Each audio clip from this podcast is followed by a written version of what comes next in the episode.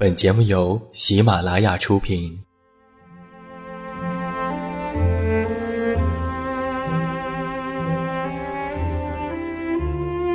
在这个世界上，总有让我们恋恋不舍的事情，比如感情、相遇、离别。那些犹如空气般的戒指，依稀旧梦，光影流年。它们存在于文字当中，无声无息散落在不同的角落。现在，我将它们拾起，用声音和你分享，为你诉说关于心灵的话语。欢迎来到喜马拉雅晚上十点。此时此刻，让远近和你一起，文字分享。声音为伴。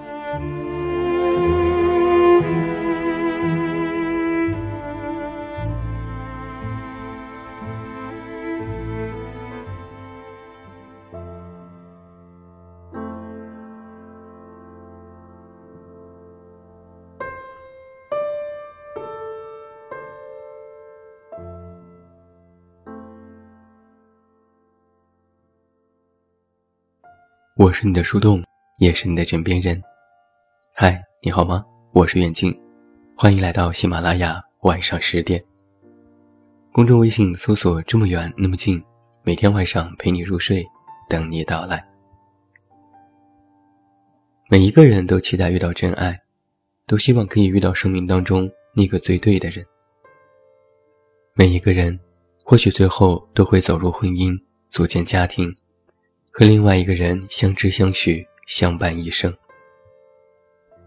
那在今天晚上的节目当中，远近就要告诉你，谈恋爱的时候，你需要知道这些事情。没有人能够保证爱你一辈子。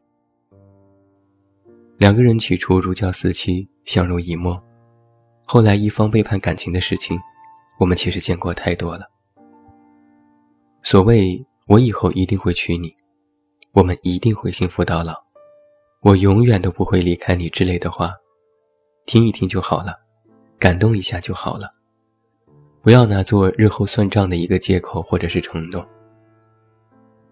没有什么事情是写好的，没有什么人是能一眼看到老的。真正白首相依还两不相厌的感情，都是一路磕磕碰碰走下来的。在两个人还有感情的时候，就认真享受这份感情带给你的快乐。而感情若是不在了，也就记得好聚好散。不用质问对方为什么变了。其实啊，人本来就是会变的。没有不会吵架的恋爱，不吵架的，都是因为相处时间还不够长。尤其是因为日常琐碎而吵的架，更多的是出于在乎。所以，在恋爱当中不用害怕吵架，也不必觉得两个人之前很好，突然开始吵架了，是不是就不爱了？其实我倒是认为，正常的感情啊，是需要通过吵架来调剂的。很多时候，只有争论才能够真正的发现两个人的矛盾所在。也是能够真正的解决问题。假如有这样一个情境，你一生气，对方就赶紧哄你，听上去好像很浪漫、很美好，但实际上却治标不治本。他其实根本不知道你生气的原因是什么。其实吵架也好，闹矛盾也好，就像是拿着焊枪去焊两块生铁，尽管会疼。但最后却可以紧紧的粘贴在一起。还有一点，吵架也是需要感情的，也是要分技巧的。那个不爱你的人，其实不会和你吵，只会把你扔到一边。在恋爱当中，对你好是底线，但不是决定性条件。决定两个人在一起的。一定是双方无条件的爱，加上互相的尊重和互相的欣赏。不要有人稍微对你好一点你就忙着感动。既然这个人说着爱你，那他对你好是应该的，关心你的一日三餐、衣食住行也是应该的，不会忘记回复你的信息还是应该的，不忍心让你受任何的委屈更是应该的。正常的逻辑应该是，他喜欢我，所以对我好，而不是他对我好，所以我喜欢他。我看过太多人给对方找借口，比如，虽然他劈腿了、出轨了、欺骗了、伤害我了，但是他不犯错的时候，他对我挺好的，我愿意原谅他。其实啊，这话一说，你就本末倒置了。一个爱你的人都是会对你好的，但是真正爱你的人是不会伤害你的。恋爱和婚姻啊是两个问题。恋爱的时候最要紧的是开心，穷也能穷乐呵。但是婚姻的确是要看条件的，友情饮水饱只适合于谈恋爱，而到婚姻可能就不行了。如果你想要一段直达婚姻的恋爱，那从一开始，你可能就必须要充分考虑到对方的条件。听上去好像很无聊，也很现实。但说白了，人活着呀，总是要考虑现实的。是仙女，你也已经下凡了。但是恋爱和婚姻有一个共通点，就是必须要有足够的爱情做支撑。和不爱的人谈恋爱是受罪，和不爱的人结婚是坐牢。其实也有很多级别的恋爱，比如最高级别的恋爱是两个人完全合拍，性格、习惯、兴趣爱好完全一致，感觉对方就像是另外一个你，不需要花费太多的力气就可以平稳相处，平时永远不缺话题。甚至不用开口，彼此就知道对方在想些什么。那次一级的恋爱呢？就是两个人有些许的差异，但不影响你们彼此欣赏，只会偶尔的产生小的矛盾，需要一点时间和一些包容去磨合。再次一级的恋爱，也是我们多数情况下的恋爱。两个人有很多差异。但是相互都可以理解并且尊重这些差异，不用为了对方特意的去改变什么。平时各做各的，也不会有疏离感。其实能够达到这个标准，就足以让你安心愉悦的过一生了。不必强求恋爱中的完美，世界上本来就是不完美的，但是并不妨碍它正常的运转。那还有最低级的恋爱，那就是。三观严重不一致，或者没什么话说。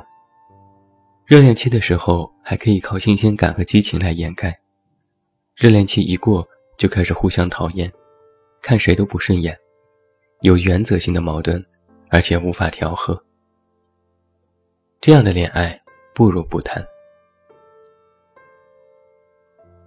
有人就曾经问过我，找一个你爱的重要，还是爱你的重要？